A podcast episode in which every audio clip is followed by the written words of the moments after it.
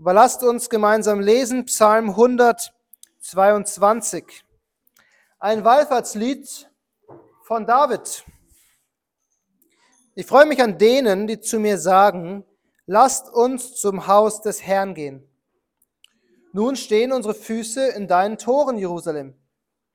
Jerusalem, du bist gebaut als eine festgefügte Stadt, wohin die Stämme hinaufziehen, die Stämme des Herrn, ein Zeugnis für Israel, um zu preisen den Namen des Herrn. Denn dort sind Throne zum Gericht aufgestellt, die Throne des Hauses Davids. Bittet für den Frieden Jerusalems. Es soll denen wohlgehen, die dich lieben. Friede sei in deinen Mauern und sichere Ruhe in deinen Palästen. Um meiner Brüder und Freunde willen sage ich, Frieden sei in dir. Um des Hauses des Herrn unseres Gottes willen will ich dein Bestes suchen. Dann lasst uns beten. Ewiger, dreiniger Gott, wir danken dir erneut für dein Wort, Herr, und wir freuen uns jedes Mal, wenn wir dein Wort lesen. Denn alle Schrift ist von dir ausgehaucht und nützlich zur Belehrung, zur Erbauung, zur Ermahnung, zur Zurechtweisung in Gerechtigkeit. Und Herr, so beten wir, dass du genau dies heute tust. Predige im Herzen eines jeden von uns die Predigt, die er heute Nachmittag hören muss. Und so beten wir in Jesu Namen. Amen. Das dritte Wallfahrtslied, also das dritte Lied, was Israel gesungen hat auf dem Weg nach Jerusalem, hat eigentlich ein großes Thema, nämlich Jerusalem. Dreimal wird Jerusalem erwähnt, in Vers 2, in Vers 3 und in Vers 6. Und jeweils vor diesen Erwähnungen, also am Anfang und am Ende, ist die Rede vom Haus des Herrn. Das heißt, diese drei Erwähnungen Jerusalems werden eingeklammert vom Haus des Herrn, vom Tempel. Oder zum Zeitpunkt, als David diesen Psalm geschrieben hat, von der Stiftshütte offensichtlich der Tempel noch nicht gebaut war. Aber genau diese Zahlen und diese Tatsache, dass Jerusalem so oft erwählt wird und das Haus des Herrn, machen diesen Psalm für uns als Gemeinde so wichtig. Lasst uns doch einfach nur mal darüber nachdenken, welche Rolle Jerusalem spielt in der Heilsgeschichte Gottes. Wir haben unter David Jerusalem, die zur Hauptstadt Israels wird, zum Ort der Anbetung, wo der Tempel gebaut wird. Und dann am Ende in, in Offenbarung sehen wir das neue Jerusalem, was vom Himmel hinunterkommt, als geschmückte Braut des Lammes. Und wir wissen, dass die Braut des Lammes ist die Kirche Jesu Christi. Das heißt, wenn wir von Jerusalem reden und darüber nachdenken, was jetzt Jerusalem ist, worüber der Psalmist jetzt in unserer Zeit spricht, dann spricht er über die Gemeinde, über die Kirche Jesu Christi, der Ort der Anbetung. Wir, die Kirche Jesu Christi, sind das Braut des Lammes. wenn wir also von damals lesen, wie Jerusalem gelobt wird, dann lesen wir eigentlich davon, wie die Kirche Jesu Christi gelobt wird. Und das wollen wir, wir machen. Wir wollen betrachten, was dieser Psalm uns über die Kirche sagt, über die Christen sagt, über die Anbetung Gottes innerhalb der Gemeinde. Der Titel der Predigt lautet, wie herrlich ist Jerusalem. Wie herrlich ist Jerusalem. Und ich hoffe, dass uns der Psalm hilft, richtig über die Gemeinde nachzudenken und über unsere Geschwister innerhalb der Gemeinde nachzudenken. Als erstes betrachten wir den einfachen Punkt Freude. Freude. Damit beginnt der Psalm. Wenn euch das aufgefallen ist, David sagt, ich freue mich an denen, die zu mir sagen, lasst uns zum Haus des Herrn gehen. David beginnt einen Psalm mit Freude. Und er gibt uns zwei Gründe, dass wir uns freuen. Als erstes freut er sich an denen, die zum Tempel ziehen wollen an seinen Geschwistern, an, an seinen, seinen Brüdern und Schwestern aus dem Volk Gottes. Er freut sich an denen, die dasselbe Ziel haben wie er und die ihn motivieren. Und das ist doch oft einer der größten Gründe, die wir zur Freude haben. Freude an unseren Geschwistern. Geschwister, die dasselbe Ziel haben, nämlich Gott anbeten. Ich erinnere mich, vor einigen Jahren sind wir noch mit der S-Bahn in den Gottesdienst gefahren. Und während wir in der S-Bahn saßen, hat Sophia jedem in der S-Bahn erzählt, wir fahren in den Gottesdienst. Wir fahren in den Gottesdienst. Und es war für sie ein Grund, so ein Grund zur Freude, dass wir zum Gottesdienst fahren sonntags, dass sie es jedem erzählt hat. Und das sollte eigentlich unser, unsere Vorstellung von Gottesdienst sein. Lasst uns in den Gottesdienst fahren. Lasst uns zur Gemeinde fahren. Lasst uns Freude haben, wenn wir zur Anbetung Gottes fahren. Sophia hat sich gefreut und wir haben uns gefreut, dass sie sich gefreut hat und somit haben sich alle gefreut, als sie hier angekommen sind. Und das, liebe Kinder, ist doch was Wunderbares, oder? Wenn eure Eltern morgens früh sagen, komm, wir fahren jetzt los in den Gottesdienst. Und nicht nur wegen dem Gottesdienst, sondern weil wir unsere Geschwister wiedersehen, weil wir Freunde wiedersehen, weil wir das Volk Gottes wiedersehen. Die Freude an den Geschwistern, die gemeinsam zusammen Gott anbeten wollen, das ist ein Grund, sich zu freuen. Sonntags in den Gottesdienst zu gehen. Und es ist eine Freude, wenn wir uns gegenseitig ermutigen können. Wenn wir in Gemeinschaft zusammenkommen können, um Gott anzubeten. Der zweite Grund ist der Inhalt. Es sind nicht nur die Leute, über die sich David freut, es ist der Grund, warum die Leute nach Jerusalem wollen. David freut sich nicht auf die Reise nach Jerusalem, die war anstrengend und schwer und beschwerlich. Er freut sich auf das Ziel. Die Leute sagen, lass uns zum Haus des Herrn gehen. Er freut sich beim Geschwister kommen, die sagen, hey, komm, wir gehen nach Jerusalem, um Gott anzubeten. Das ist unser großes Ziel der Gottesdienst. Er freut sich, in Gottes Gegenwart zu sein. Ist das eure Freude? Ist das das, worauf ihr Samstagsabend hinfiebert? Wenn es ins Bett geht, zu sagen, jetzt schnell schlafen, damit ich morgen in den Gottesdienst kann, um Gott anzubeten. Das ist eine Freude, Gott anbeten zu können. Das ist ein Privileg, und es ist nicht etwas, was wir als selbstverständlich ansehen sollten, dass wir in Freiheit und Frieden und Freude einfach so zusammenkommen können, um Gott anzubeten. Es ist etwas, was Gott uns schenkt. Es ist etwas Besonderes. Und deshalb dürfen wir uns wirklich freuen, wenn wir zur Anbetung zusammenkommen. Freut euch über eure Geschwister und freut euch über den Gottesdienst. Als zweites, äh, als zweiten Punkt sehen wir Einheit. Wir hatten Freude als erstes und als zweites Einheit. Ist euch aufgefallen, wer diesen Psalm geschrieben hat? Ich meine, ich habe es schon mehrmals erwähnt, aber man überliest es und überhört es manchmal. David hat den Psalm geschrieben. David. Und wo wohnte David? In Jerusalem. Es ist also interessant, dass derjenige, der in Jerusalem wohnt, darüber schreibt, wie wunderbar es ist, nach Jerusalem zu ziehen und nach Jerusalem zu kommen. Und dennoch, obwohl er Jerusalem in und auswendig kannte, beschreibt er die Ankunft in Jerusalem als etwas Überwältigendes, als etwas Beeindruckendes und Besonderes. Die festen Mauern, die vielen Häuser, die Ma Menschenmengen, die Dichte von allem war für David jedes Mal wieder, wenn er zurück nach Jerusalem gekommen ist, beeindruckend überwältigend.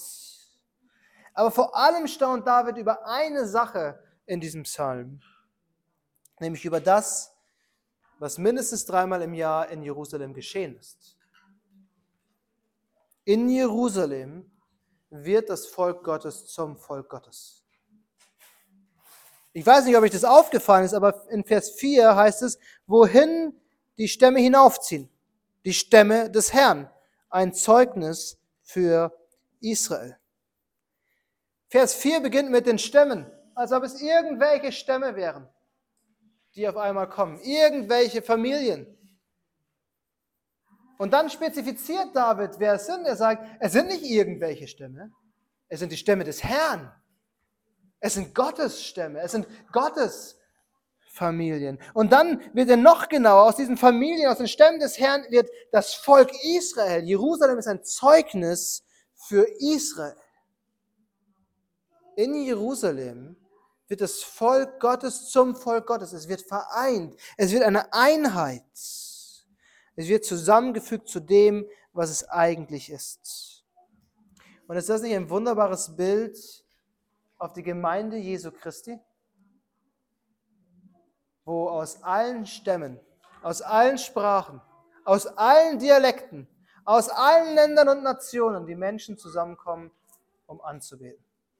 Um Gott anzubeten. Ein Volk, das Gott mit einer Stimme lobt. Das ist das Volk Gottes, das ist das neutestamentliche Volk Gottes. Aber achtet im Vers 4 darauf, was das Volk Gottes zum Volk Gottes macht. Es ist nicht die Stadt allein, es ist nicht Jerusalem, es ist die Anbetung Gottes. Sie kommen zusammen, um zu preisen den Namen des Herrn. Das Volk Gottes wird vereint in der Anbetung Gottes. Und überrascht uns das? Ich glaube nicht. Was ist das höchste Ziel des Menschen? Gott zu verherrlichen und sich für immer an ihm zu erfreuen. Das ist im, Kern zusammengefasst, was Anbetung ist. Wir kommen zusammen, um Gott Ehre zu geben und uns in ihm zu erfreuen. Und wo geschieht es am meisten und am intensivsten? Am Gottesdienst. Dort werden wir als Volk Gottes zusammengefügt in der Anbetung Gottes. Wir haben also Freude und Einheit. Und als drittes zeigt uns der Psalm, Gerechtigkeit. Gerechtigkeit. David beschreibt Jerusalem als der Ort, wo die Throne Davids stehen. Und sie stehen dort zum Gericht. Und wir sehen das im Alten Testament, in Samuel-Büchern wird uns beschrieben, wie die Leute Schlange stehen vor dem Palast Davids, um ein gerechtes Urteil zu erhalten. Und in Könige lesen wir, wie die Leute aus aller Welt zu Salomo reisen, um ein gerechtes Urteil zu bekommen.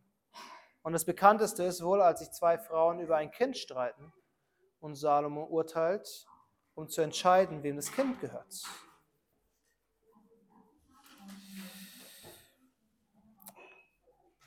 Uns wird also ein Bild von Gerechtigkeit und gerechtem Gericht gezeigt, bei dem der König fair richtet.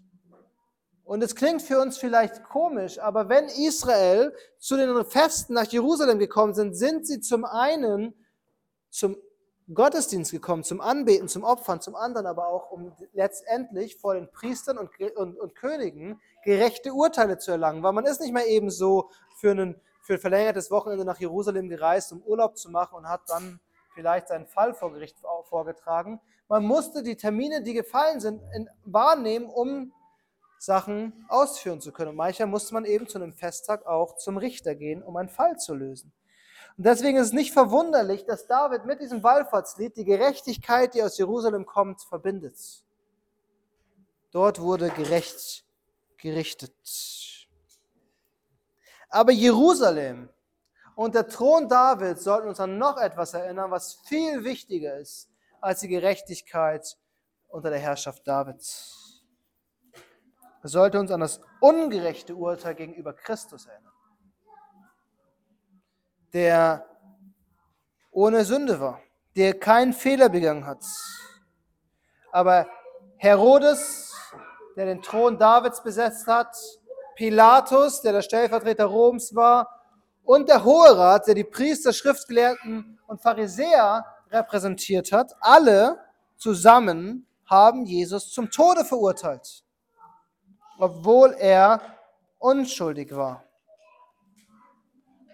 Aber genau dieses ungerechte Urteil ist so wichtig für uns. Denn weil Jesus zu Unrecht in Jerusalem verurteilt wurde, sind wir dadurch gerecht geworden und gerecht gesprochen worden. Und wenn wir eines Tages vor den Thron des wahren Königs der Könige, dem wahren Nachkommen Davids, nämlich Jesus Christus, treten, sind wir gerecht gesprochen. obwohl wir nicht gerecht sind, obwohl wir eigentlich Sünder sind, obwohl wir eigentlich verurteilt werden müssten, wird uns Jesus Christus gerecht sprechen, der auf dem wahren Thron ist. Jesus ist der wahre Nachkomme Davids, der für ewig auf dem Thron sitzt.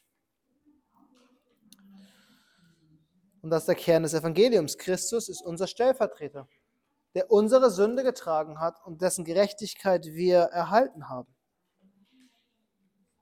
Und er ist der wahre König und Richter, der auf dem Thron Davids sitzt. Und somit schließt sich der Kreis wieder. Jerusalem, das Bild für die Kirche. Christus, der Sohn Davids, der auf dem Thron in der Kirche sitzt, denn es gibt nur ein Haupt über die Kirche, Jesus Christus, der über alles gesetzt ist und zum Herrscher über die Kirche. Gott selbst, Jesus Christus, ist der gerechte Richter. Unser Bräutigam, für den wir geschmückt werden, damit wir eines Tages ihm entgegenkommen aus den Himmeln zurück. Er ist derjenige, der auf dem Thron Davids gerecht urteilt. Aber lasst uns den letzten und vierten Punkt betrachten, den uns der Psalm gibt. Wir hatten Freude, Einheit, Gerechtigkeit und wer vorhin im Gottesdienst aufgepasst hat, weiß, was jetzt kommt. Gebet. Gebet. Der Psalm endet mit einer einfachen Aufforderung. Bittet für den Frieden Jerusalems. Bittet für den Frieden Jerusalems. David fordert die Pilger auf, für Jerusalem, die heilige Stadt, zu beten. Jeder, der Jerusalem liebt, sagt er, soll gesegnet werden. Der Wunsch ist Frieden und Ruhe. Um meiner Brüder und Freunde willen sage ich, Frieden sei in dir. Es ist nicht einfach nur die Stadt, um die David bittet. David hätte beten können, dass die Stadt uneinnehmbar wird und dass keine Feinde jeden die Mauern Jerusalems äh, überkommen können. Er betet aber nicht für die Mauern, er betet für die Menschen. Um meiner Brüder und Freunde willen sage ich, Friede sei in dir. Und so sollten wir für die Gemeinde beten. Denn nichts ist wichtiger als der Friede in der Gemeinde als Jesus sich von seinen Jüngern verabschiedet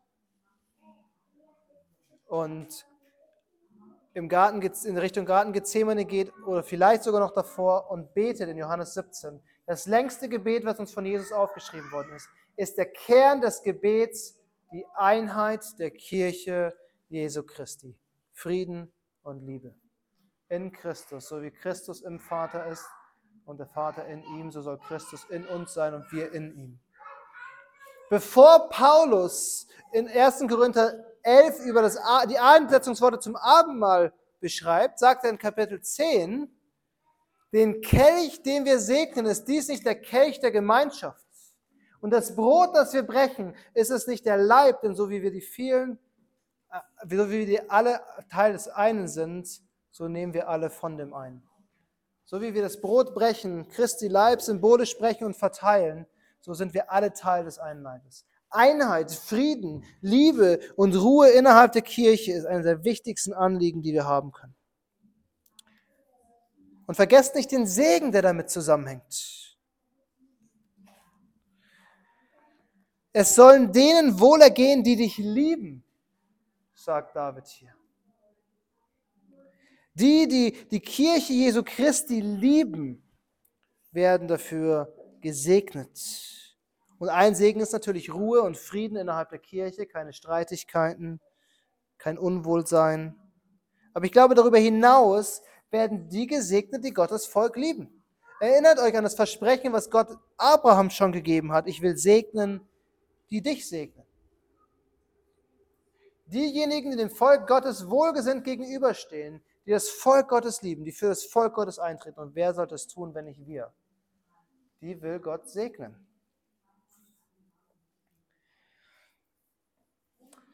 Und deshalb endet David im Psalm, um des Hauses des Herrn unseres Gottes willen, will ich dein Bestes suchen. David sorgt sich so sehr um die Kirche, so sehr um die Anbetung Gottes, dass das, was er vor allem will, das Beste für Jerusalem, das Beste fürs Haus Gottes, das Beste für die Gemeinde Jesu Christi. Und zum einen können wir uns fragen, bete ich regelmäßig für den Frieden der Gemeinde? Zum anderen können wir uns fragen, suche ich das Beste für die Gemeinde?